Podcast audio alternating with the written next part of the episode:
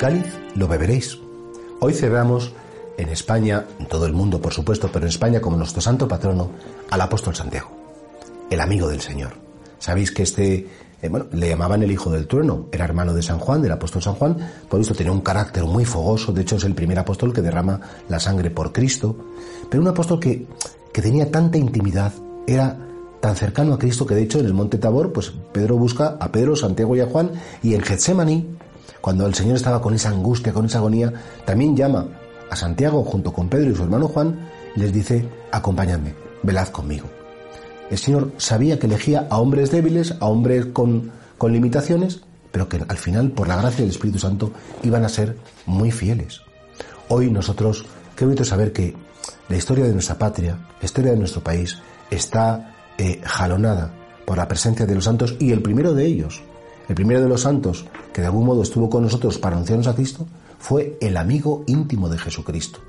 La Iglesia decimos que es apostólica efectivamente porque se cimienta sobre el testimonio de los apóstoles. Nosotros no hemos visto a Cristo resucitado, ni falta que nos hace, pero por la palabra de los apóstoles, porque ellos sí le vieron resucitado, porque ellos sí compartieron con él mm, camino, vida, cansancio, eh, formación, pero sobre todo compartieron con él el escándalo de la cruz y sobre todo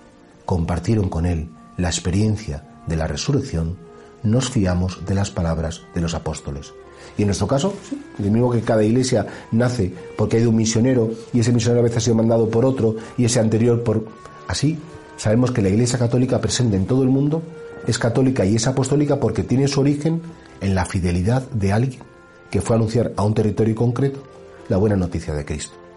Hoy es un día bonito para poner nuestra patria y el mundo entero en manos del apóstol. Una historia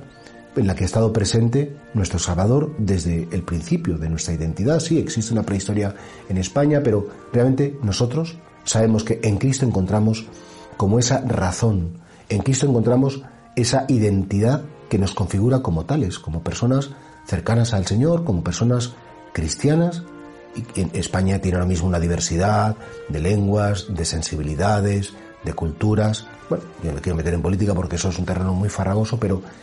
ojalá que el apóstol nos una a todos. Ojalá que ese vínculo de comunión en la fe y en la fraternidad esté muy por encima de ideologías, de posicionamientos, de políticas que a veces en estos momentos pues, pues como que nos distancian, nos separan. No creo que esa fuese la voluntad del apóstol, sino que realmente en Cristo que nos queramos, en Cristo que nos respetemos, en Cristo que sepamos vivir una unidad en la fe, para que el apóstol proteja a todos los pueblos de España y que el apóstol nos ayude, unidos, a ser fieles a Cristo, que la fe en Cristo no falte nunca en nuestra patria tan querida.